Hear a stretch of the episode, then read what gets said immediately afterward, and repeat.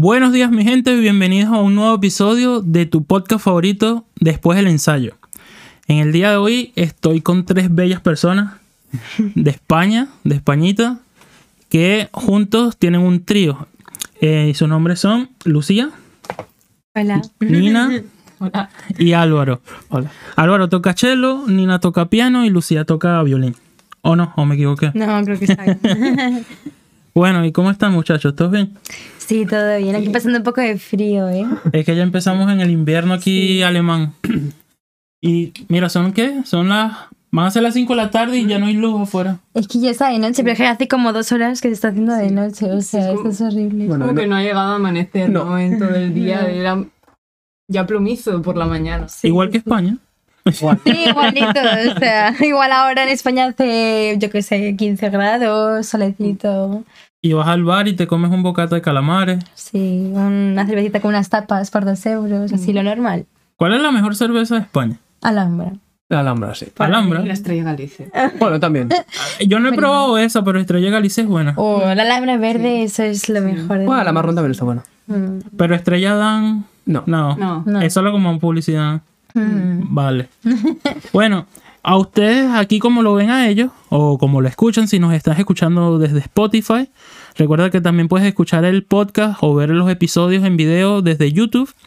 Ellos son integrantes de un trío, de un- del trío Atria, y los cuales acaban de ganar el segundo premio en el concurso de Wolfgang Ring aquí en la Hochschule de Música, la Universidad de Música de Karlsruhe.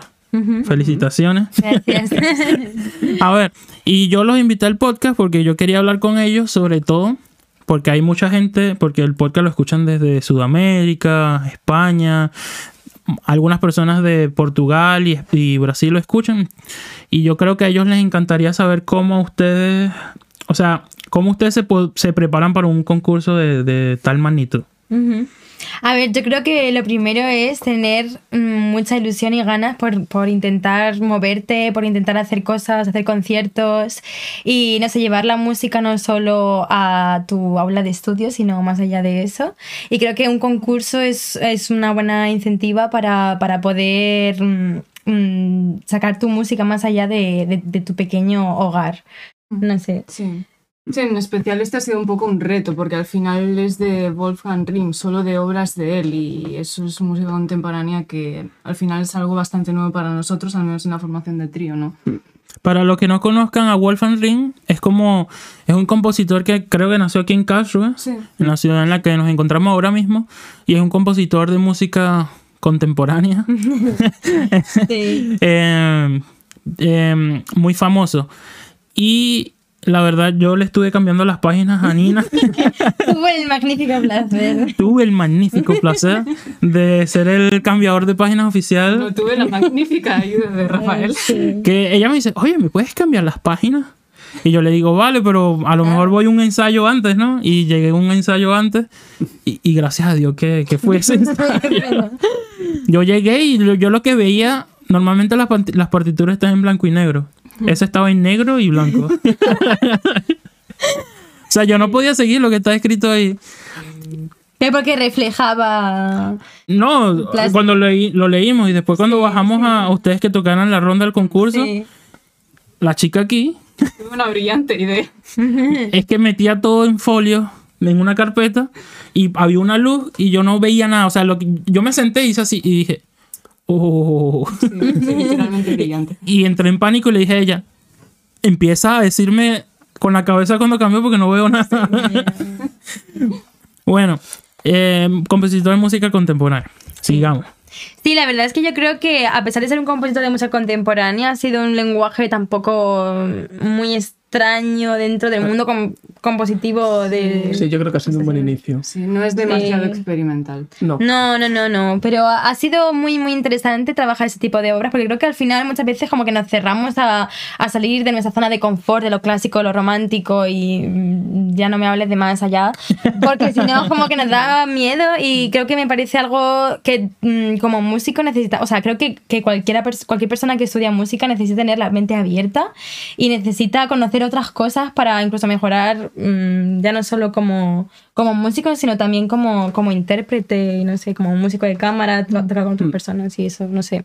O sea, en nuestro caso creo que ha sido una obra que ha marcado un antes y un después en nuestra formación y que nos ha hecho aprender muchísimo en música de cámara, en, en cuanto a cómo, cómo trabajar nosotros, o sea, cómo organizar los ensayos, mm, ser más detallistas con todo, porque al final la música contemporánea es que es un lenguaje tan minucioso. Como más de efectos, ¿no? Es Sí, como- Sí. sí, sí, sí. Y al final como que hay tanta información también en la partitura que tienes, ¿no? o sea, que tienes tanta, tanta cosa palpable y tanta cosa con la que trabajar que, que, no sé, la verdad que yo creo que para nosotros ha sido un trabajo muy interesante y que de verdad nos ha ayudado un montón. Agarra y rompe tu violín sobre, sobre la cuerda Eso ha sido lo 2. mejor, eso ha sido lo mejor. Bueno, hay, una anécdota y es que casi se rompe una cuerda. Sí, sí, sí, casi se me rompe la cuerda. Sí, Casi se rompe No, una pero hay una anécdota mejor cuando tocaron en el concurso Sí, casi se Ah, bueno, que casi se le cae el arco Sí, sí, sí, sí, sí. y lo agarró así como Spider-Man. Estaba todo en la partitura. En España dicen Spider-Man o Spider-Man. Spiderman.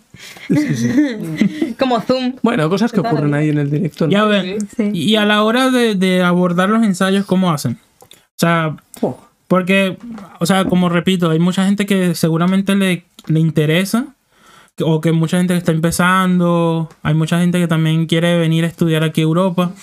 Ustedes cuando van a un concurso o afrentan una nueva obra, ¿cómo hacen? O sea, eh, se ponen un periodo de tiempo para estudiar cada uno su parte, o sea, cada uno su parte y dicen, bueno, en tanto tiempo vamos a ensayar.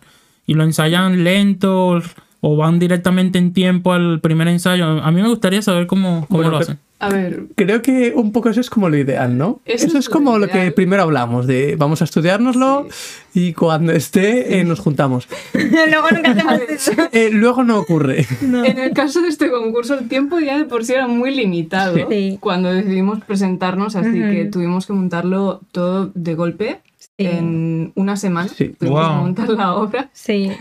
Y bueno, fue intenso. Así que no dio tiempo a hacer la preparación previa. O sea, hicimos un primer leyendo, ensayo, juntando. sí, y lo, Sí, fue un poco como vamos a ver qué podemos hacer. Sí. sí. Pero, por ejemplo, ahora que tenemos pues ahí como nuevas, nuevas, como Nuevo Metas, camino. metas, sí. nuevas metas, sí. Eh, nuestra idea es un poco eso, como organizarlo eh, con vista y luego ir a los ensayos un poco ya como con un esquema un poco hecho. Sí, Porque a veces nuestros ensayos son un poco libres. sí libres. Vamos y bueno, vamos a tocar, vamos a ver qué podemos rascar. Ujú. Pero bueno, yo creo que en realidad lo hemos organizado bastante bien, porque para montar una obra, en- o sea, al final nuestro tiempo era de tres semanas, como mucho cuatro, creo, para montar esa obra. Que bueno, también pienso que muchas veces nosotros mismos nos limitamos y decimos, ah, en tres semanas no me va a dar tiempo a montar eso, y luego al final te das cuenta que puedes. O sea, es que mm, cuando una orquesta se junta en dos semanas o en menos de tiempo, se monta una sinfonía entera con 50 personas diferentes y que 50 personas que están estudiando en su casa solos. Entonces creo que muchas veces nosotros mismos nos limitamos a que no podemos montar las cosas tan rápido y sí podemos. Y creo que en este caso también Sí, yo creo que ha sido como el cambio un poco. No el cambio, pero a lo mejor como esta primera vez que lo hemos hecho de manera organizada y creo que Sí. ha tenido mucho que ver por esa organización de no tenemos mucho tiempo y tenemos que dar el 100%. sí, Sí, y al final el hecho de tener el concurso mm, es también un incentivo. No solo es la presión, pero es también el incentivo, ¿no? Sí. De-. Tienes Voy que hacer, hacerlo to- y tienes que hacer todo para eso, sí. Sí, sí, sí. Yo creo que, que eso, o sea, para nosotros primero intentamos como tocarlo, creo, o intentar tocarlo de arriba abajo un poco a ver qué pasa, Sí. que cada uno también tiene que mirarse más en su Sí. parte individual, porque ya no solo hay un trabajo colectivo, sino también es individual, ¿no? Que dedicas, o sea, igual es más trabajo conjunto, ¿no? De llegar a ideas y decir, vale, esta, porque al final no es tu idea musical, sino la idea musical de los tres que los tres creamos juntos. Pero aparte también tiene que haber un, un estudio individual que muchas veces tú mismo cuando estás solo no te das cuenta, pero cuando estás con tu grupo dices, ostras, aquí pues debería de estudiarme esto así o esto así, o con lo que hemos hablado, pues... Sí, creo que ese es otro punto importante. Sí. Que es el hecho de, de que muchas veces cuando estudias solo realmente es un poco... Al Sí. final te, far- te falta información y por mucho que Estás te escuches la mundo. obra, Sí. sí. pero por mucho que te escuches la obra no es igual, porque al final el resto de voces No están... no actúan, no actúan respecto a lo que tú haces, sino cada uno es de manera como sol- solitaria, por decirlo así, ¿no? Y con más razón si cabe en el caso de las cuerdas que no tenéis la partitura general, a veces Sí. nos falta esa información de qué Sí. están haciendo los otros. Ujú. Claro, porque normalmente en la partitura de, de Nina, que es la pianista, ella tiene toda la información de todo lo que está pasando. Sí. O sea, por eso es que necesita una persona que le cambie las páginas. Porque claro, mientras ellos dos tienen 15 páginas, ella tiene 45 páginas. sí, sí, sí. Pero sí, desde un punto también, desde de un músico de orquesta, es, también es muy importante ta- saber lo que está tocando el primero oboe cuando tú tienes un solo, lo que está haciendo el otro mientras tú tienes una nota larga. Sí. So- y, pero en música de cámara es como más refinado, tienes que ir directamente a los, a los detallitos. Bueno, al final creo que en un grupo de cámara somos los tres directores. Sí. Al final creo que los tres tenemos que coger ese papel de responsabilidad y de, de, de comunidad también, ¿no? Sí. Sí, depende del momento, ¿no? Pero Mm. puedes ser solista, puedes ser director, puedes ser acompañante. Ambas. Sí, pero todas las cosas en obra. Sí, pero realmente no, no, no puedes relegar el, el trabajo en otra persona, es como que lo tienes que tomar tú. Sí. Entonces, Sí, eso sí. Sí, a mí me parece, la verdad, que es súper importante que como músico experimentemos el tocar mucho música de cámara porque aprendes tanto no solo como, o sea, no solo música de cámara, sino en, en ti, en, en- en ti mismo, o sea, en tu instrumento, en, en tus obras incluso, aprendes muchas cosas con tus compañeros y creo que es algo súper, no sé. ¿Y creen que es vital la, la buena convivencia? Porque yo he escuchado muchas veces de grupos de música de cámara donde sus miembros casi que ni se hablan y solo van a, a tocar y luego guardan y se van a su casa. Y son exitosos, son grupos... Pero yo- lo que yo he visto desde el tiempo que los llevo conociendo es que ustedes van... Claro, es que hay una cosa muy importante que la gente tiene que saber. Ustedes, ustedes están haciendo dos másters. Están cursando un máster en Freiburg, que es una ciudad de Baden-Württemberg que está a dos horas de aquí. Y están cursando un máster aquí en Karlsruhe también, de música de cámara. Entonces me imagino que esa convivencia de que tienen que pasar... ¿Cuántas veces viajan a la semana? ¿Tres veces? ¿Ida y vuelta? Sí, depende de la semana, Sí, pero. últimamente hemos estado... Esas. Dos horas de ida, dos horas de regreso, cuatro horas. Serían como, ¿qué? 12 horas que pasan a la semana sin ensayar. Nada más Sí. están conviviendo juntos. ¿Creen ustedes que eso también ayuda como al, a que la música avance, se, compe- se compromete, compre- Complemente. complemente más? Sí. O sea, yo creo que es importante tener una, una buena energía de grupo, que los componentes de grupo se lleven bien, ¿no? O sea, Sí. también es verdad que al final cuando estás trabajando con algo tan exigente, o sea, nosotros es que además somos personas, los tres, creo que muy exigentes y que intentamos siempre hacerlo mm, todo lo mejor que podamos y al máximo nivel que podamos dentro de nuestras posibilidades actuales, obviamente. Y, mm, y entonces eso a veces lleva pues a discusiones en los ensayos, a, jope, esto yo lo quiero que quiero que suene así, yo tengo en mi cabeza esta cosa y, y no sale, o tú no lo entiendes, yo tengo mi idea y él tiene la suya o ella tiene la suya. Entonces, ¿cómo llegas a un acuerdo entre los... O sea, tú imagínate que son tres personas con tres cabezas, con tres mundos musicales totalmente diferentes que de repente tienen que ponerse de acuerdo para algo. Y, no, y como nos dijo una vez una profesora que conocimos en, en un curso en Lisboa, que al final la música cámara es ayudar al de al lado, ¿no? O sea, es ser amigo del de al lado y querer que el al lado suene mejor incluso que lo que estás tocando tú. Que eso me parece algo precioso. y otra cosa muy importante que, que, que- que tiene que existir es tener como esa misma meta.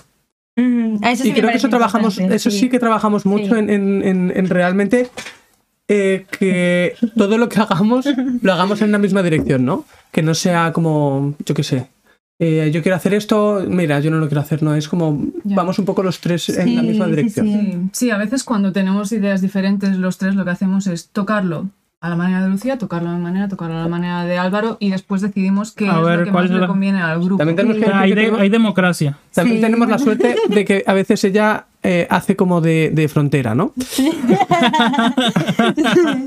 o sea, ella es la, ella es la que reúne, reúne, reúne todos los pensamientos. Cuando se tiran muchas dagas entre sí. Sí, la verdad que, que sí. No, pero, Pero sí. bueno, creo que me parece algo bonito. O sea, como digo, al final no es todo maravilloso, no es todo de color de rosa, sino siempre los tres vamos a tener la misma energía como para que sea un ensayo increíble, ¿no? A veces, pues eso, hay ensayos que son más tal, hay ensayos que son increíbles, hay de todo, pues como en la vida misma, que hay días. Pues, Pero al final somos una familia. Y las Pero familias- se ayudan y se apoyan. familias hacen de todo, ¿no? Toreto ahí. No, pero, pero sí, creo que como ha dicho Álvaro, lo más importante es que los tres tenemos la misma mente y eso me parece algo imprescindible, porque a mí me pasa muy de veces de tocar a lo mejor con gente que guay, ¿no? Buen rollo, buena energía, pero a lo mejor cada uno pues tira más para lo suyo y, y jo, es como es una pena porque a lo mejor tú quieres hacer un montón de cosas, y te- por ejemplo, este concurso, si los tres no hubiésemos dicho, venga, vamos a la locura, a ver qué pasa y vamos a tope y, y tres semanas que al final te quitas a lo mejor de tiemp- tu tiempo de estudio personal por esto, Total. Pero jope, lo hacemos con toda la ilusión del mundo y todas las ganas que mira... Y mira, y ganaron. Y al final ha salido bien, así que genial, o sea, estupendo. Y si no hubiese salido bien, también nos ha servido para aprender. Y hemos disfrutado también mucho. Y nos hemos calentado mucho el coco, que eso es lo que nos gusta, yo creo, a los tres. Yo creo que eso es lo que nos hace seguir, ¿eh? en el fondo, sí. En el fondo. Sí, nos quejamos, pero al final sí. Y a ver, ¿y todavía tienen nervios cuando se presentan? ¿O ya es una algo que ya superaron? O sea, la, la etapa de los nervios, el nerviosismo. Buf, yo creo que los nervios siempre van a estar, la verdad. O sea, yo desde mi, desde mi experiencia personal, yo soy una persona que sí me ha puesto súper nerviosa y que la verdad que ha sido un poco, siempre he sentido que ha sido un poco el azar el que ha hecho que me haya salido bien una actuación o me haya salido mal o que los nervios los haya podido controlar o no los haya podido controlar. Pero creo que, o sea, al final he aprendido que los nervios es algo que van a estar ahí contigo y que al final eso es lo que hace especial el momento de tocar en público, ¿no? Que es como... Dios, no soy yo, no, no, esto, esto que estoy viviendo ahora no lo puedo vivir en otro momento de mi vida, solo cuando te expones a, ahí a un público o a un jurado en este caso o, o a lo que sea. Entonces, o sea, bueno, yo en mi caso sí estuve nerviosa en el concurso, ¿Y pero... tú, Nina? yo personalmente nada. ¿No? No, pero sí que coincido con Lucía en que es algo bastante aleatorio. Es decir, hay cosas que te pueden ayudar a controlarlos, o sea, cuanto más estudia, cuanto más preparación, mejor. Y cuanto más hayas pasado esa obra en público, eso ayuda muchísimo. Pero al final hay un punto de nervios que no puedes controlar y que es positivo, creo yo, en muchos casos, porque, bueno, te ayuda a estar más despierto, a escuchar más a tus compañeros, a, no sé, tener una, una perspectiva, una percepción más, más vívida de lo que estás tocando. ¿Y, y tú, Álvaro? Es que a mí me ocurre una cosa, y es que nunca me he visto nervioso. Wow. Ni cuando se te iba cayendo el arco. No, no, eso, eso es como, pues... No, pero he tenido la suerte de que, de que no sé, como que mm, quizás si me pongo nervioso, pero lo canalizo de otra manera completamente diferente. Para mí es que son ganas. Es como que quiero que llegue ese momento. Ok.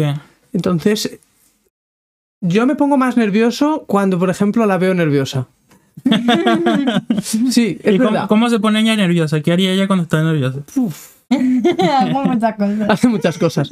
Eh, va pasando como por diferentes etapas. Sí, la verdad. Pero Está la etapa a tope. ¿Pero antes de entrar al escenario o en el escenario? No, esto, esto ocurre como, como un par de días antes. Sí, ya empieza. El preámbulo ahí. Sí, primero empieza, yo creo que la, la etapa pesimista, ¿no? De es que no deberíamos saber, es que no va a salir, es que esto ya verás.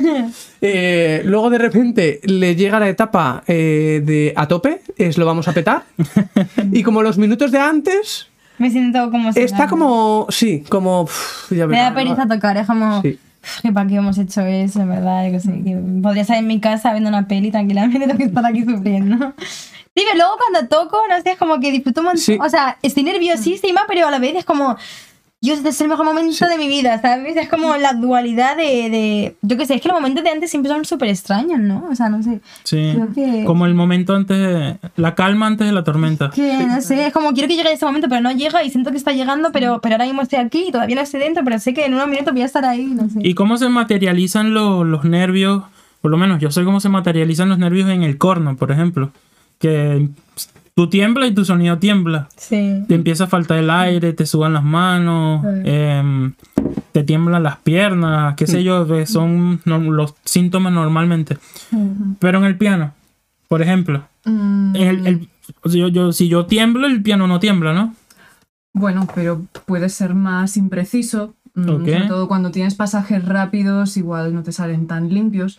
Lo del temblor de piernas es algo que a mí personalmente apenas me ha ocurrido, pero sí que puede ocurrir y para el control del pedal es bastante puñetero. Y manos sudorosas, bueno, puede ser, pero no sé. Ok. Pero si tienes más sudadas, no es más fácil como deslizarse. Mantequilla. Sí, Y- sí, que el y- piano al final es un instrumento que igual cuando te pones nervioso. Es verdad que más la imprecisión quizás, porque al final la afinación no cambia. Ya. O el ma- hacer más matices o menos también. ¿no? Tener que mantenerte al margen porque normalmente tienes mm, pasajes polifónicos, ¿no? Y, y Eh, requiere de mantener la mente fría y eso con Mm. nervios a veces es complicado. Mm, ya. Y eh, por lo menos con el cello se te resbala el arco o algo. No, también, también es que tengo que decir que esa obra es 10 minutos de puro infierno. Sí, Sí. es puro amor y odio ahí. Desde el principio hasta el final, porque ya desde el principio empezamos Sí. con armónicos pianísimo, que para, para un instrumentista de cuerda empezar en armónicos, súper lento, negra a 60 y con figuraciones de redondas, ligada tras redonda, ligada tras redonda, infinita, o sea, era como... Pueden decir el nombre de la obra para la gente que nos escucha. Fremden Szene, algo así. Fremden Zenen. Que traducido al español sería Escena... Sí, escenas desconocidas. escenas desconocidas. Sí. Sí, Sí. Sí, Son tres escenas, nosotros tocamos la tercera. Sí. sí. Y, y bueno, pues volviendo a lo de cuando estás nervioso, aparte de que se te caiga el arco, no, lo más normal es eh, que el arco. Se es- tiembla. sí. Te tiembla. Sí. O sea, al final es Y se físico. escucha así Sí. como. Sí, sí, sí. Pero a mí, por ejemplo, lo que, uy, lo que me pasa mucho es que me desconcentro. Los primeros minutos me cuesta mucho encontrar la concentración. O conectar con la Sí. obra, sí. ¿Y qué hacen, por ejemplo, como grupo? no Ya no como individual, cada uno como individuo, sino como grupo para sobrellevar el- ese nerviosismo y convertirlo en energía para algo positivo sobre el escenario. Yo creo que lo más importante y que es lo que a mí me hace cuando toco con ellas es cero nervios, es confiar en que al final estamos los tres pasando por lo mismo y al final como... Sí, y como que también un pensamiento que, que me viene mucho es como lo tienes que hacer realmente bien, no solo por ti, sino por, por, por el bien común, ¿no? ¿Mm? Y eso yo lo transformo en energía, en, de- en decir, buah, vamos con todo. Sí. Sí. sí, yo para mí es sentir el contacto de ellos, ¿sabes? Sentir su, su cercanía o muchas veces a lo mejor empiezo, cuando empiezo yo estoy a lo mejor más metida en mi, en mi mundo pensando, ah, pa, venga, que no te tiene el arco, yo qué sé qué, concéntrate, tal, esos primeros minutos que estás ahí como que estás entrando, pero no, no sé. Y enseguida como que les miro y, y no sé, como que siento que eso, que estamos juntos y decir, Buah, tío, vamos a disfrutar, ¿qué cojones? Si hemos estado ensayando esto un montón de tiempo, eh, le hemos dedicado un montón de horas, nos hemos currado muchísimo y, y va, ahora toca disfrutar y dar lo mejor de nosotros. Y, y me ayuda un montón como observarles y tener esa comunicación. O sea, yo personalmente me, me encanta sentir la comunicación con, con la gente con la que toco. Y creo que en eso, no sé, la verdad, me estoy muy contenta. Sí, es que al final salir acompañado del escenario es una sensación muy agradecida, ¿no? No es como cuando vas a salir a tocar una sonata para violín, cello solo o para piano solo, esto es más común si cabe, ¿no? Que estás ahí totalmente desnudo, no sé, la, la cercanía de, de, la- de los demás músicos es algo, no sé. Creo que es lo que hace bastante má- mágico la música de cámara. Sí. Sí, sí, sí, sí. El sentir que, que tienes a la otra persona o a las otras personas contigo y que estáis haciendo algo conjunto y que estáis los tres en, en, no sé, conectados a la misma cosa, ¿no? Al final, o sea, no es como cada uno por un lado, ¿no? O sea, es, es esto que creamos juntos y, y que al final sacas para afuera, ¿no? Lo comunicas, comunicas a- al público. a- ¿Y ustedes eh, se conocieron en España o aquí en Alemania? En Alemania. Sí. El grupo nació en Alemania. A ver, tú hablas español, yo también. ¿Y tú? ¡Wow! Fue un poco. Muy similar. Bueno, fue- creo que un poco, fue un poco más siniestro. ¿Cómo? O sea, a ver, bueno, ¿Por qué? Lucía y yo ya nos conocíamos porque estudiamos en el mismo sitio en España. Sí. Y, y bueno, a mí me dieron el Erasmus, el Erasmus aquí. Lucia pues conoció Freiburg a través de que yo hice el Erasmus. Y bueno, pues cuando ella pidió Erasmus también se fue ahí. Y bueno, suena un poco mal decirlo, pero es, es 100% real. Estábamos de fiesta. Nuestra primera fiesta de. Era como la Era como, si, como la fiesta un poco así de, de bienvenida, ¿no? Y, mm, y el caso estábamos bajando por las escaleras, íbamos con unos amigos y dijeron, mira, esa chica toca el piano. Y nosotros nosotros... ya es española. Sí, es española y Sí. toca el piano, nos dijeron, Ah, porque sí. sabíamos que tocas el piano. Y, y nosotros llevábamos ya bastante tiempo queriendo hacer un trío con piano, Mm. pero por cosas que, bueno, pues que ocurrieron, pues al final terminamos siempre metidos en un cuarteto. Que ha sido Que ha sido genial, Sí. pero el cuarteto es como otro universo sí, completamente totalmente diferente. diferente, sí. Y teníamos ganas y pues nada, pues le, preguntamos y nos dijo, Ah, pues yo quería hacer un trío. Sí, para mí era un sueño desde hacía muchísimo tiempo y nunca había encontrado a las personas con quien hacerlo. Y, y Sí. fue como. Y- Sí, sí, sin y fue- conocerlos, solo sabiendo los nombres. Digo, Sí, y fue un poco, pues eso fue un sábado y el martes tuvimos el primer ensayo. sí. Sí, fue un poco loco. ¿Y cuál fue la primera obra? Súper. Toma ya, estoy empezando por, por lo alto, ¿sabes? Por lo, Que por lo conste que la culpable de que todas las obras difíciles que estamos tocando Es ella. La pianista. A ver, al final tengo la mayor parte del trabajo, lo siento, Sí, chicos, así que. Bueno, nosotros no- creo que nos, nos timó un poco, ¿eh? Sí, porque Nos dijo, no es muy difícil. ¿Qué va, qué va? Bueno, Son puras cuerdas al aire. bueno. Nada, no es pichicatos, así facilitos. No, pero sí. Creo que esa obra también nos sirvió mucho para darnos cuenta lo difícil que, que- que es el trío. Sí, sí, sí. Porque la verdad es que yo siempre había tenido la mentalidad un poco de, bueno, el piano enmascara absolutamente todo y, y realmente no es tan importante. Y con esa obra realmente me di cuenta Mm, que, que realmente eso es un triángulo. Completamente es un triángulo. Sí, Sí. sí. Esa obra en especial es muy transparente. No, pero bueno, sí, bueno, esa en general, pero luego el resto que hemos tocado también he, teni- Sí, sí, he tenido un poco esa sensación. Todo al final es impres- o sea, Todo al final es imprescindible. Sí, no es nada. A ver, porque es una. ¿Cómo se dice? Besetzung, eh, una agrupación Sí, de instrumentos que ya el piano por sí solo es, es muy fuerte, o Sí, sea, muy muy, completo. muy sólido por, por sí solo. Sí, sí, sí. Y el violín solo, en comparación al, al cello, o sea, son instrumentos que se comple- que complementan muy bien. Sí. Sí. Pero que por sí solos a lo mejor como que no, no le encuentras como esa... ese pan, ese... ese- Sí, sí, lo que le falta ese muro es sonoro, trío, ajá. sí. Sí, Entonces sí, me imagino que se complementan muy bien. La- Los graves que no tiene el violín se los da el, el cello. Sí, Y la armonía que no pueden, no pueden hacer con, con los verdad. instrumentos de cuerda, y piano. se las da el piano. Entonces es como un- una combinación muy buena. Sí, Sí. como grupo de cámara para mí es de, de los más completos y de los más equilibrados, sobre Sí. todo. Es una pasada de repertorio que hay para trío, la verdad. Es... Porque yo he tocado tríos de corno, eh, que por lo menos el de Brahms, el de Ligeti, que son, digo, con piano, violín y corno. Sí, Y el problema es siempre buscar el balance. sí. Porque el, el piano y el corno se llevan siempre el violín por delante y el, el violín es el que siempre tiene como la parte más melódica y como virtuosa del asunto. Y el corno siempre es como que el que va trayendo los sonidos de, de casa o de... La sonoridad. Ajá, exacto. Y entonces como que siempre el- el- la- lo difícil es como meterte con el sonido del corno que es tan grande, meterte dentro del sonido del violín y que Ya. vaya Sí. al, al piano. Eso es como lo más difícil. ¿No, no te pasa a ti por lo menos como chelista? Al principio A mí lo que me cuesta, lo que me cuesta mucho es realmente encontrar el balance entre el piano y yo. Ok. Encontrar como, como que la sección de los bajos realmente esté bien ligada. Sí. sí, a veces es difícil no meterse en el sonido del otro, en especial cuando es la cuerda con el piano, porque al final entre Claro. vosotros tenéis la misma técnica, Sí. eh, tenéis el mismo tipo de ataques, pero cuando se trata de juntar un ataque del piano, que al final es vertical y es o todo o nada, porque en el momento que empieza a sonar un No ataque, puede ir o sea, más arriba. todo o nada, es difícil, ¿no? Combinarlo con, con un instrumento de cuerda que puede tener un ataque más sutil, más... Sí. Y luego otra cosa que nos cuesta, creo que nos, nos cuesta es muchas veces la sensación que se tiene de dentro a la que se tiene de fuera. así.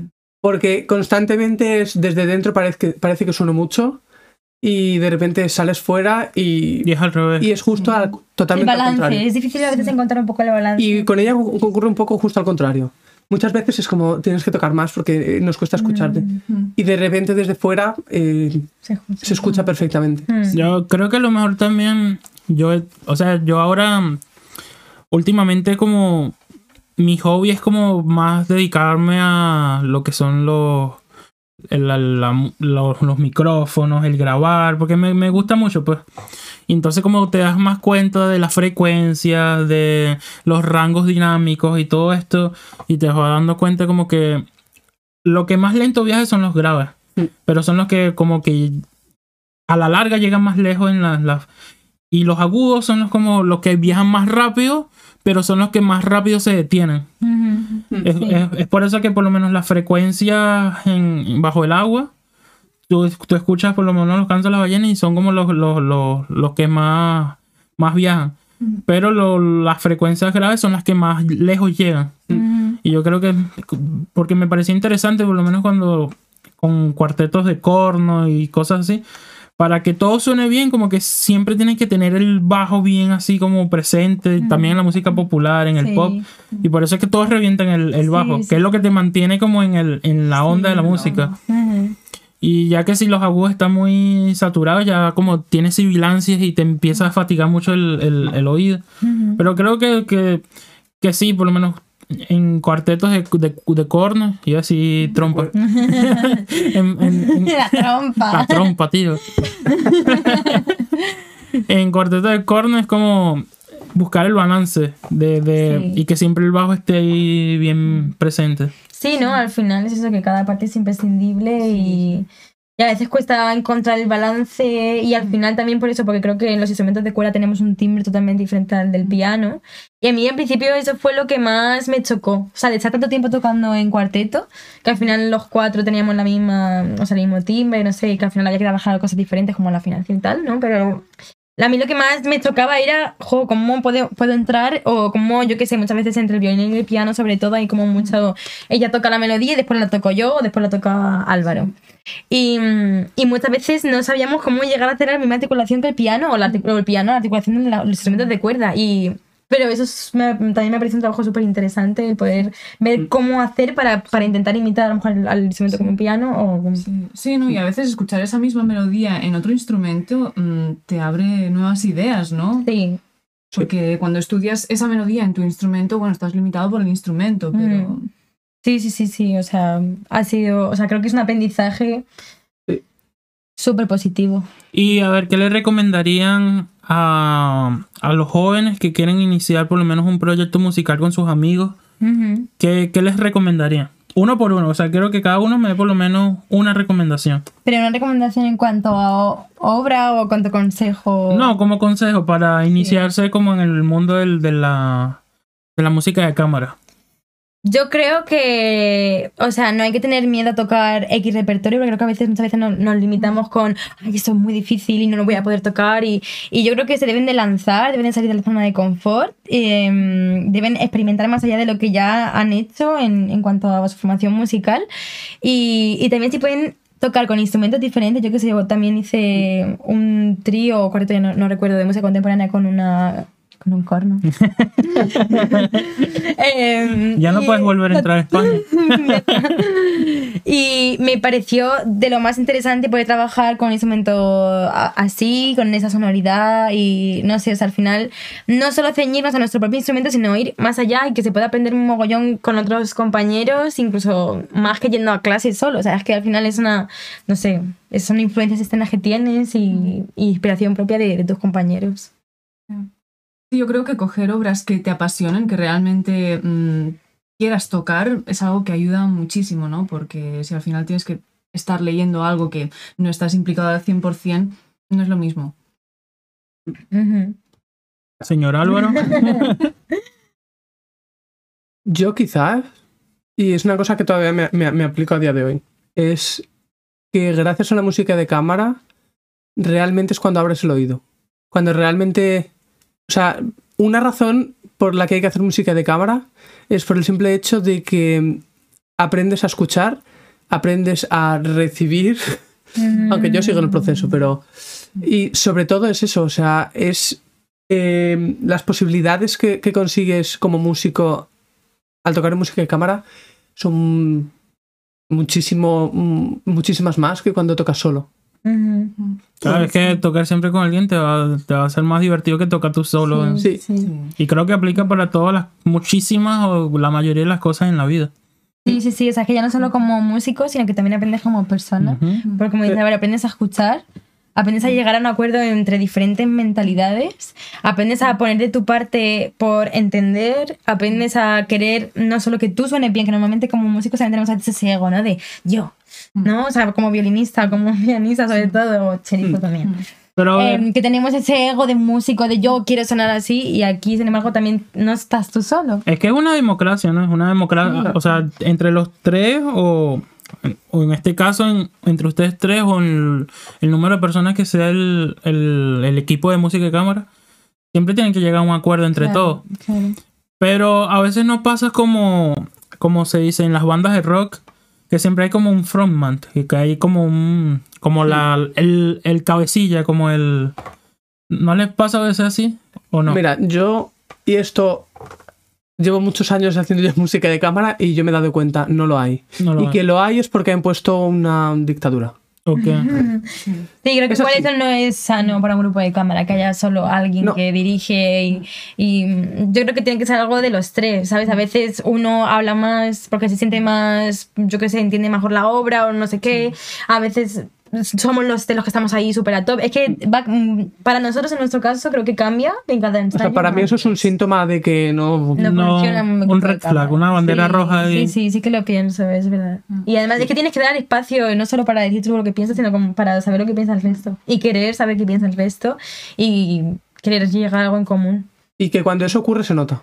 Se nota. Sí, sí. Eh, sí. Se nota porque al final ves que eh, una persona tiene la idea como muy clara, pero el resto va a la suya y suele ser que el resto se ponen de acuerdo y suelen ir todos juntos, salvo la persona, esa persona que, que siempre quiere estar como ahí. Y a ver, Nina, por lo menos Álvaro y Lucía son pareja. Sí. Y a ti, por lo menos, nunca te ha parecido un problema. De que, a ver, como, como, como, dice, Al- como dice Álvaro. Puede ser. No, no, no, no lo, no lo digo en el sentido de, de- de querer sacar algo a, a relucir. Pero como dices, de que, de que a uno se ponen, dos se ponen de acuerdo y el otro no. Ah, Y por lo menos en este caso, si ellos se ponen de acuerdo en casa con algo, a lo Eso mejor no ocurre. No. no ocurre. Normalmente eso es al revés. que yo digo una cosa, él dice otra. Como- no se ponen de acuerdo. No. A, a veces, a veces, a veces. sí. Muy pocas veces, pero. no, es verdad. No, porque también nosotros preferimos siempre que a lo mejor empezamos a hablar de algo de música de cámara, o sea, del trío, es como, no, vamos a hablarlo cuando esté Nino. Sí. Entonces, normalmente siempre nos gusta hablar entre los tres y llegar a acuerdo entre los tres. Yo no sé. Qué bonito. Sí, sí. Es una relación a tres, ya está. Hemos firmado un contrato Es de. un poliamor al, al final de Matrimonio. Es todo. un poliamor sí. A ver, ¿y cuáles serían sus próximos proyectos? Pues por ahora tenemos en mente un concurso que se realiza en mayo. Es que nos han gustado todos los concursos y ya me estoy. Sí, Vamos a- sí. Es un buen incentivo, ¿no? sí, sí, sí. Sí, o sea, bueno, he de- hemos también ¿Ya, hicieron algún concurso en Freiburg, por ejemplo? En No. Freiburg no. O sea, este es el primer concurso que hacemos. A ver, al final nosotros empezamos Bueno, hace dos años. no es el primero, pero se ha, se ha dejado. Ah, bueno, es verdad, hicimos un concurso también en Lisboa, que en medio que no Bueno, sabíamos era un pero- concurso, pero fue un concurso. Como tal, Un festival no de un música. Pero como se montaron a tocar y dijeron, bienvenidos al concurso, ¿no? Eh, sí, pues Era un poco así, ¿eh? Era un festival de música en Lisboa, que era como, yo que sé, pues clases con profesores, haces conciertos y tal. Y pues de repente ya hemos ganado un premio. Vale. Bueno, fue, fue, fue Porque- realmente gracioso. O sea, recibimos un correo un día, en plan, hemos pensado que podríais tocar en el concierto. Y dijimos, ah, pues genial. Sí. Sí. No nos dejaron elegir obra, es decir, vais a tocar esto. Y dijimos, bueno, ok. Y yo un día, pues ahí estaba yo en Facebook y de repente veo un post, ganadores del concurso de Lisboa. Y de repente que veo nuestros nombres. Sí. Y yo, Pero ustedes se registraron. O sea, Nada, fue- nada, era, nada. una era una- un festival. Era un festival, eh, unas- sí, que fuimos al. Ay, le dieron el premio. Y entonces cuando acabó el, el Vale, festival vale. y todo, de repente nos mandaron un correo que habíamos ganado. no, nunca fue un, fue, fue un post de Facebook. Sí. O un post de Facebook Bueno, que era- y luego nos llegó un correo. Actualmente A ver, claro, mm, llegó esto. la- A ver, este es como cuando yo ahora que toqué en verano en la Schleswig-Holstein y ellos, mm, o sea, es una orquesta, pero es como un festival, es un festival de música, Sí. invitan a músicos de todos lados bueno. y invitan a solistas para tocar con la orquesta y todo esto. Y al final del, del verano, de todos los solistas que han participado, qué sé yo, le dan el premio Leonard Bernstein a algún solista. Por lo menos hace como dos años se lo ganó un flautista griego que estudiaba aquí. Mm.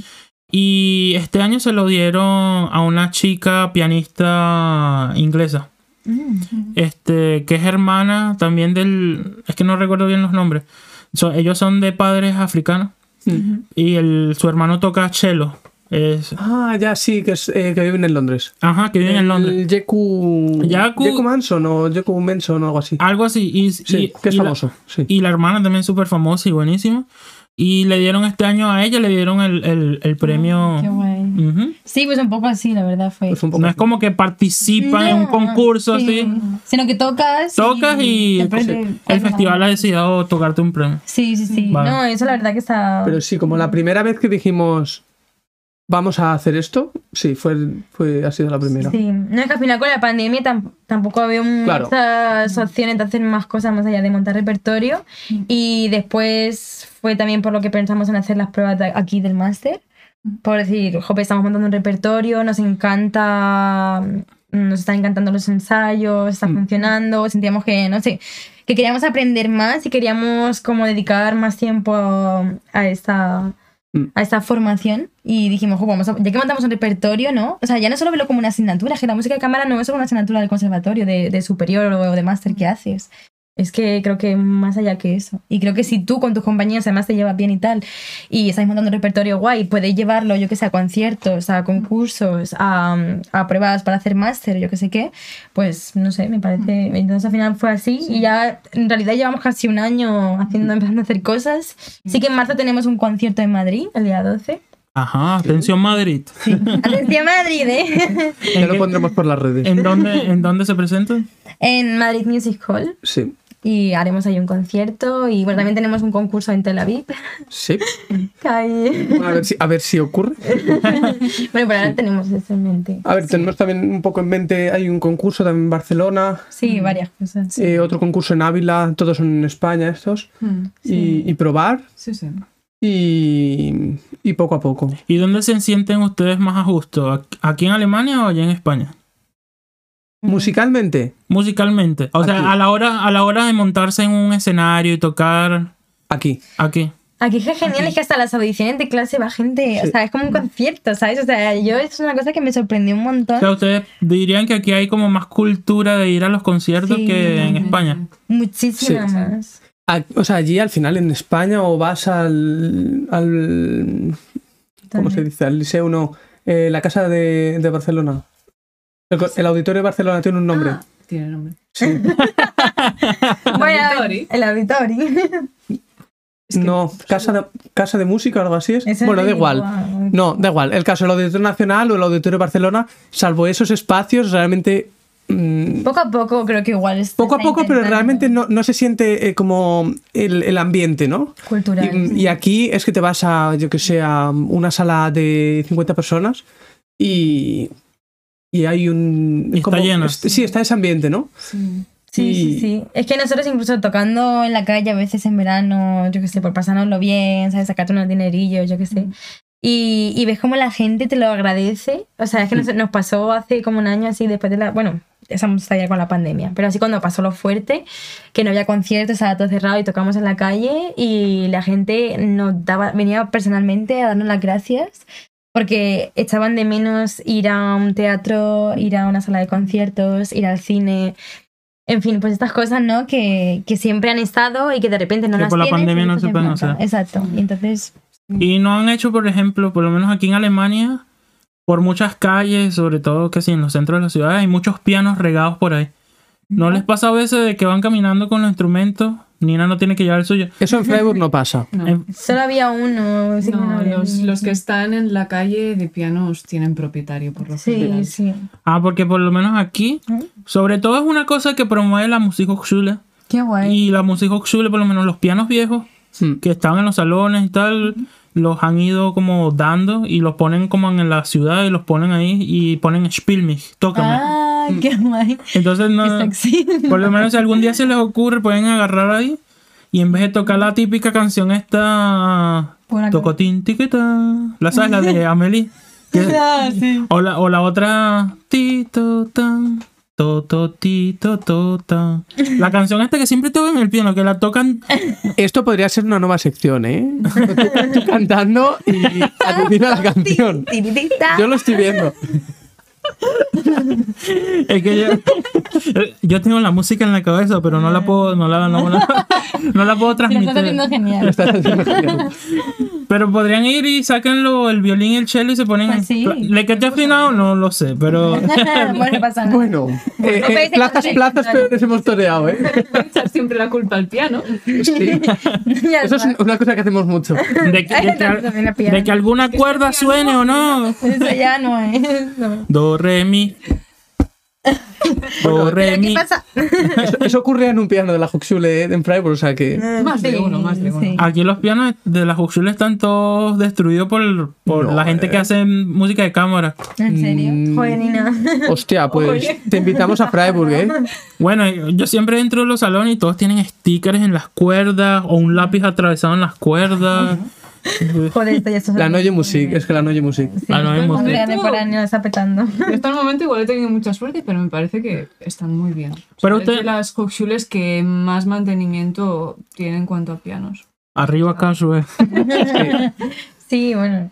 Pero a ustedes no les parece, por lo menos, a mí me parece que por lo menos con la música contemporánea, yo para ponerme a escucharla, estamos escuchando, por lo menos antes de, mm, antes de grabar el podcast, hicimos un almuerzo y les puse una grabación mía de, de el concertud de esa Peca Salone, que lo toqué en un recital. Y yo me decía, "Ay, qué guay, que suena bien y esto y tal. Yo le decía, es que yo odio, yo odio la música de, ca- de, de cámara no, contemporánea. Pero, pero es que para mí no es como tanto música, son como efectos. Y para mí como que trabajaría mejor en, con imágenes. O sea, o sea, que- como una película o de terror o cosas así. un- nada más con poner imágenes. Porque siempre son como que efecto, efecto, efecto, efecto y... Ahora yo te quiero decir, música barroca, yo qué sé, Frescobaldi o, o Bach, al final, ¿qué es? Es lo mismo, lo que pasa es con, la- con las herramientas que tenían en aquel momento. Bueno, sí, es verdad. O sea, creo que la virtud de la música contemporánea es el, el descubrimiento de toda esa gama de colores y nuevos efectos que tenemos. Pero el problema es que creo que todavía en la educación musical no se nos sabe transmitir de la misma manera que se nos, que se nos puede transmitir un Beethoven. Puede Pero ser. Beethoven no es. Creo que sigue ese mismo principio. Beethoven, cuando ponía un acorde eh, de novena disminuida, sus cuatro con un bajo en, en, en la quinta, pues en esa época es que tenía que ser como en la obra que, que decías, eh, tocar con una muñeca así. De que le está diciendo el buché, el, los sonidos tapados en el corno. Y, y creo que es que todavía no se sabe transmitir la información de la nueva música. Sí. Yo, pero yo, yo, yo digo, por lo menos la música académica, por no decir clásica, por lo menos del de 1950 hacia atrás, 1940 hacia atrás, es que tú puedes tar- tararearla y, y cantarla y, y te recuerdas. Yo, yo hasta ahora no puedo, no, no puedo cantar nada contemporáneo, no, no hay nada que se me quede grabado, ¿sabes? Del- Eso es cierto. Eso es cierto. o sea, de que tú me digas, esta obra de Ar- bueno, Aaron Copland no es tan así, pero esta obra de, qué sé yo, de Sape Casalones o esta obra de, De rim. de, de Wolfgang Ring y tal, o incluso de lo que ustedes tocan, es que no se me graba en la cabeza. A ver, yo creo que igual es porque tampoco es la función de esa música, ¿no? O sea, yo creo que muchas veces también como la música pop o como la música que se escucha ahora mismo en España, que es el reggaetón, la música latina y no sé qué, que escuch- escuchan mucho los jóvenes, también se hace para que a los jóvenes se, le- se les pegue. Que la yo que sé, como las películas. Pero creo que porque no hacen- tienen, creo que porque tampoco tienen otra vía. O sea, al final. Es como lo fácil, es la zona Y también. quieren que, quieren, quieren que se repita muchas veces. Claro. Por ejemplo, sí. con la música contemporánea, es que siento como que, como que han conseguido crear. O, o- o- bueno, eso es mi pensamiento, como una obra. eh, como una obra de arte. Es decir, una cosa que empieza y acaba y que solo se puede eh, observar o escuchar en este caso cuando se está tocando. Y, y creo que hay que a lo mejor ir con, con otro chip Sí, sí. cuando vas a escuchar este tipo de conciertos, que realmente es como una experiencia eh, auditiva que va a tener un principio y va a tener un final. Y luego también creo que es súper importante conocer cuál era la intención del compositor. O sea, en, ese- en nuestro caso con, con Rip nos pasó que también cuando le conocimos y ver cómo él quería expresar la música, que hablaba tanto de la humanidad, de, del hombre de la mujer, de cómo expresar la música, de cómo comunicar, no solo una música que se queda aquí, sino que, que, que da, ¿no? Que, que comparte. Creo que también es, eso es importante, porque muchas veces uno toca una obra con un lenguaje que, al que no está acostumbrado, porque al final los conservatorios se enseña siempre el mismo tipo de música, que es el que llevamos tocando un mogollón de tiempo y que no se, Es no como, vi por ahí en alguna vez. Yo no toco en una orquesta, yo toco en una banda de covers de música de hace. Sí, Sí, es como que bueno, era esto, esto- y, a, y a lo mejor se me mata por decir esto, pero yo siento que la música clásica está totalmente banalizada. Es decir, eh, no hay un espacio de creatividad. Es, tú lo tienes que tocar como se espera que se toque. Como si iba tocando 200 años. Y sobre todo en las audiciones. Sí, sí, sí. Da igual, ya no es que solo es en las Es que incluso en los audiciones. es que- uno, va- uno es que es- espera. Uno espera cuando va a escuchar de cierta sinfonía que vaya a sonar así. Sí, sí, sí. Ujú, Eso es verdad. sí. Y por ejemplo, Y una si de las algo cosas. nuevo es como, ¿por qué hizo esto? y eso es lo que me atrae de la música contemporánea, a mí en mi caso. Sí, que te da un poco más de libertad a ser creativo. Y eso es lo que también nos ha pasado nosotros con el ring, por ejemplo, que nos ha dado muchísimo más pie a ser creativos, a ser nosotros mismos y a, y a hablar con la música, ¿sabes? O sea, ya no es, ah, esta melodía, esta nota así, porque así, porque en el tratado de no sé qué dice que... tal. No, ha sido como, vale, esto que es para nosotros, es, es yo qué sé, fuego. Yo, es una, hay una parte, por ejemplo, de la obra que, que él mismo escribe como una, una parte así como medio oscura, medio tenebrosa y no sé qué. Y, y él te pone eso y tú a partir de ahí ya es como... Exprésalo como te dé la gana. Sí, o sea, encuentra el color que a ti te parezca que Sí, es más apropiado. sí, sí. Eso es cierto, o sea, la música contemporánea, pese que muchas veces eh, es mucho más precisa que la clásica, ¿no? En cuanto a la figuración, a cómo está escrita, después te encuentras de que eres más libre en ella, Sí. porque no tiene igual una tradición tan consolidada detrás. Mm. Y hay más, bueno, más libertad a tu propia interpretación. También yo sigo pensando que es porque lo vivimos en el día a día. Al final nosotros no hemos vivido la época de Haydn o la Mm. época de Mozart Mm. y no sabemos realmente nada. O sea, a Más mí, que por lo que leemos. a mí, ¿qué quieres que te diga? Los historicistas me parece muy bien, pero no tienen ni idea tampoco. Al final están dando... No, es verdad. No, pero es verdad. No, no, pero siento que realmente solo se rigen a mm, tratados que han, han, llegado a nuestros días, o sea, han pasado el, el tiempo, pero es que a lo mejor en el siglo XVII había, eh, como el tratado de Leopold Mozart, había 75.000, ¿entiendes? A ver, realmente... Y que cada uno decía una cosa, porque igual que hoy en día en una obra contemporánea o en, una, o- en un cuadro yo veo esto, tú ves lo otro, y yo puedo escribir, a mí este cuadro mm, me, me suscita esto, y ella puede decir, pues a mí es justo lo contrario, pues ¿qué quieres que te diga? Siento como que, como que, eso, como que solo se ha cogido una parcela muy, muy, muy, muy, Muy pequeña, pequeña. De, de lo que era la música en aquel entonces. No, claro, y es que mucha música se ha ido perdiendo en el tiempo. Hay, mm, hay infinidad de composiciones que luego de la muerte del compositor, a saber dónde la dejó guardada, ¿sabes? Eh, Hasta, hoy, hasta hoy en día se siguen encontrando muebles viejos que tienen que ser un cajón cerrado y lo abren y que están perdidos y han viajado por todas partes del mundo, sobre todo en las guerras mundiales, que gente se traía cosas de España, por lo menos a Venezuela, o cosas así, y en cajones que nadie lo había eh, visto, o, o pasajes secretos dentro de una gaveta o algo. Se siguen encontrando composiciones. O en bibliotecas todavía que, que nadie ha visitado, o sea, nadie se ha puesto a abrir los libros o todo. Y, y, y hay cosas que todavía están perdidas. Y sobre todo la música en la época barroca, que era como más música para acompañar la cena de los reyes o los banquetes o que si... el- de ahí vienen los cornos. Los cornos agarrabas, te montabas en el caballo, tenías una señal para avisar que había un zorro, una señal para avisar que había un, un ciervo, una señal para avisar que había un pato. Y así eran la- las cosas. Y después como se fue refinando, ¿no? Pero por todo ese, ese tipo de cosas en el camino se van perdiendo. Sí.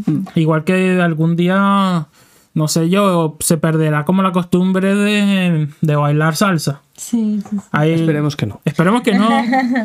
O bulería, o el flamenco, o el tango. Son cosas que si no se, se no... ¿Cómo se dice? Sí, que si no se, o sea, que si no se hacen... No, si, si no las dejas registradas y no hay un vestigio de eso, o sea, se, se van a ir perdiendo. claro.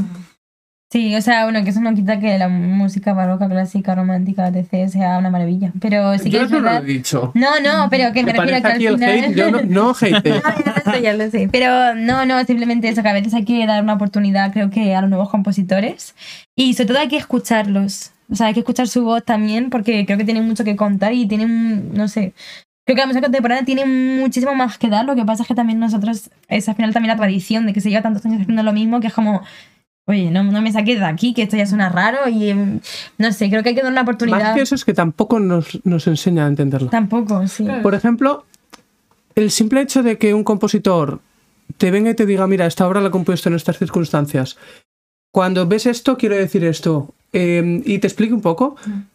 Es que ya lo ves de otra manera. Sí, sí, sí. Incluso al público. O sea, muchas veces es como, no, la música contemporánea es que solo es para los frikis o, o estas personas que, que les gusta, ¿no? Pero porque realmente cuando tú lo llevas a una sala mm, grande, tú siempre la pones como esa obra de relleno bajo el título Quinta de Beethoven, bajo Cuarta de, Sosta- eh, de, de Tchaikovsky, eh, una sinfonía de, de Bruckner, una sinfonía de Mahler. ¿Entiendes? Nunca es, no, vas a ir a ver esto y te voy a explicar eh, en qué circunstancias está creada, eh, lo que quiere decir, y luego la vas a escuchar. Sí.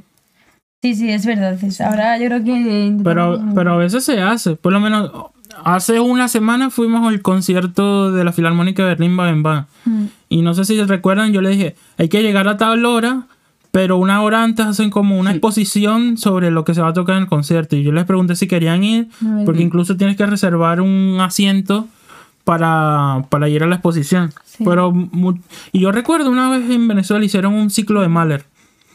Y como media hora antes, eh, me recuerdo, siempre había como una historiadora Qué que, que te explicaba, por ejemplo, no me acuerdo si era la tercera o la séptima de Mahler, una de ellas.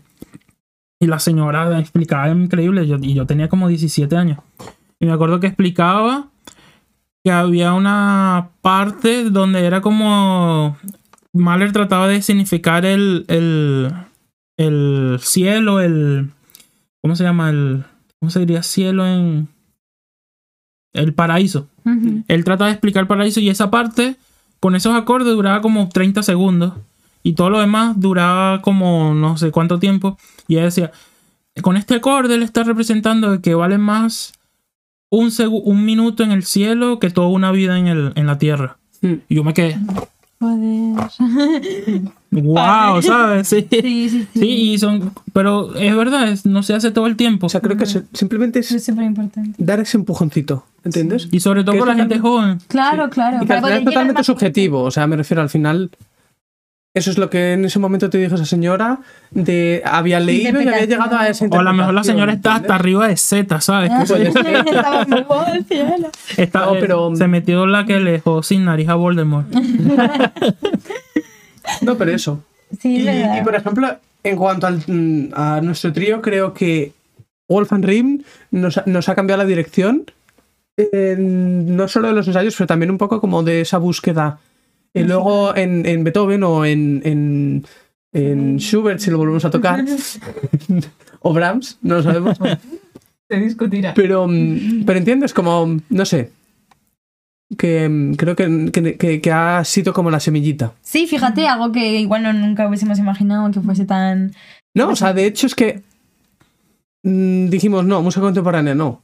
O sea, fue un poco la premisa también del grupo, de primeras, de, mm, bueno, como mucho Sostakovich o, o, o principios del siglo XX y, y surgió esta oportunidad y, y la verdad es que ha Ya sido... ha sido increíble. sí. Claro, hay tantísimo repertorio para trío porque al final es una de las formaciones de cámara más popular que no te paras a pensar. ¿Qué es más popular, el trío, piano, cello, violín o el cuarteto de cuerda? Uf, yo creo que. No A ver, es sé. que sí. A ver, Son muy diferentes. por cosa histórica el trío.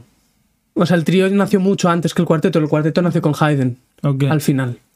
El trío sonata empezó ya desde el finales del Renacimiento, principios del Barroco. No como se conoce ahora, No, obviamente, o sea, yo me refería a, a- a estos instrumentos en específico, el trío, piano, cello, violín. Pero, o sea, pero obviamente el trío, o sea, es más fácil para componer. No o qué no- no verdad. Porque Eso- me imagino dentro, o sea, de lo que sería el trío como tal. Solo tienes que poner siempre como un bajo y dos voces en soli. Haciendo. eh, Sería. Sí. Sí, El no. cuarteto, el cuarteto lo que te da fácil es que tiene las cuatro voces, el alto, soprano, bajo y. Sí. Sí, no sabría. Creo que ambas están ahí como en el mismo nivel, ¿no? O sea, lo que, sí es verdad, lo que sí es verdad es que a lo mejor el cuarteto, el tipo de escritura es más polifónica o más orquestal. Es verdad que al añadir el piano, A eso al ya. final se va un poco hacia lo pianístico o, o es Pero- la sensación un poco que tengo. Sí, Pero no- solístico incluso, diría yo. Pero no, no piensen ustedes también que el trío de ustedes en esta disposición de instrumentos sería más que todo como un cuarteto también. Porque al final ella tiene dos manos. Sí, sí. Y ella toca, o sea, ella siempre está con, con tocando dos, tres Sí, voces al mismo tiempo, cuatro voces al mismo tiempo. Depende de cada, cada dedo, puede tocar sí, su propia sí. voz. Sí, sí, sí, sí. Sí, yo creo que sí me dejo. Por ejemplo, a mí una, un- una cosa que creo que el trío puede dar y que el cuarteto quizás no, es el... el- el- para empezar, ese, esa mm, como mm, sustento que tiene el piano, que ni metiendo un cuarteto o dos cuartetos se va a llenar. Es decir, la capacidad Claro. de- del piano de, de rellenar Y de envolver a y de- todo. sí, Mm. y luego, para mí, habiendo hecho las dos formaciones, lo que sí me da el trío es una gama de colores que el cuarteto se me queda a veces un poco Sí. como en ese, en ese mismo plano, ¿no? Que al final los Todos instrumentos, tenemos el mismo timbre. todo el mundo, sí, es como un sonido quizá mucho más homogéneo y más fácil de trabajar porque al final como instrumentistas de cuerda conoces más. sí. Por ejemplo, hay muchas veces que es que a Nina es el, le dices las cosas un poco a ciegas porque tampoco sabes ni cómo lo va a poder hacer o no lo va a poder hacer. Mm. O- Puedes hacer un crescendo en una, en una blanca. no, pero es verdad. pero Puedes hacer más rápido el diminuendo en esa, en esa nota larga. Puedes vibrar un poco más por Venga, que voy. El, el vibrar, el vibrar es importante. No, pero. Deberían crear como una tecla de, de vibración. Ya ves. Por lo menos el vibráfono la tiene. O sea, el vibráfono es el instrumento Sí, este sí. Que, el, que siempre tiene el motorcito que hace que, que, que las notas hagan el guau, guau, guau, guau, guau, guau. Y dependiendo de cuántas revoluciones tenga el motor, vibra más o menos. Sería interesante. O seguramente ya hay, ya hay un loco por ahí en Suecia que ya lo habrá inventado. Seguro. y le, ha- le tienes como un pedal. Sí. Tiene los tres pedales y a lo mejor tienes un cuarto pedal ahí como guau, guau, guau, guau. Pues seguro, seguro que sí. O le pone. de- seguramente hay un loco que le conectó un pedal de guagua a esto de guitarra. a- ni siquiera un piano, a un, un teclado, ¿sabes? Le Y está guau, guau. No, no quieras cantar. Mira, que ahí, ahí Tienes tengo. ahí. Es más, Nina, ahí, quiere- ahí tienes los pedales. Ahí tienes un piano y ahí tienes los, los pedales. Ahí Era va él que lo inventó. Nos hacemos loco. venga, un concierto, ¿no?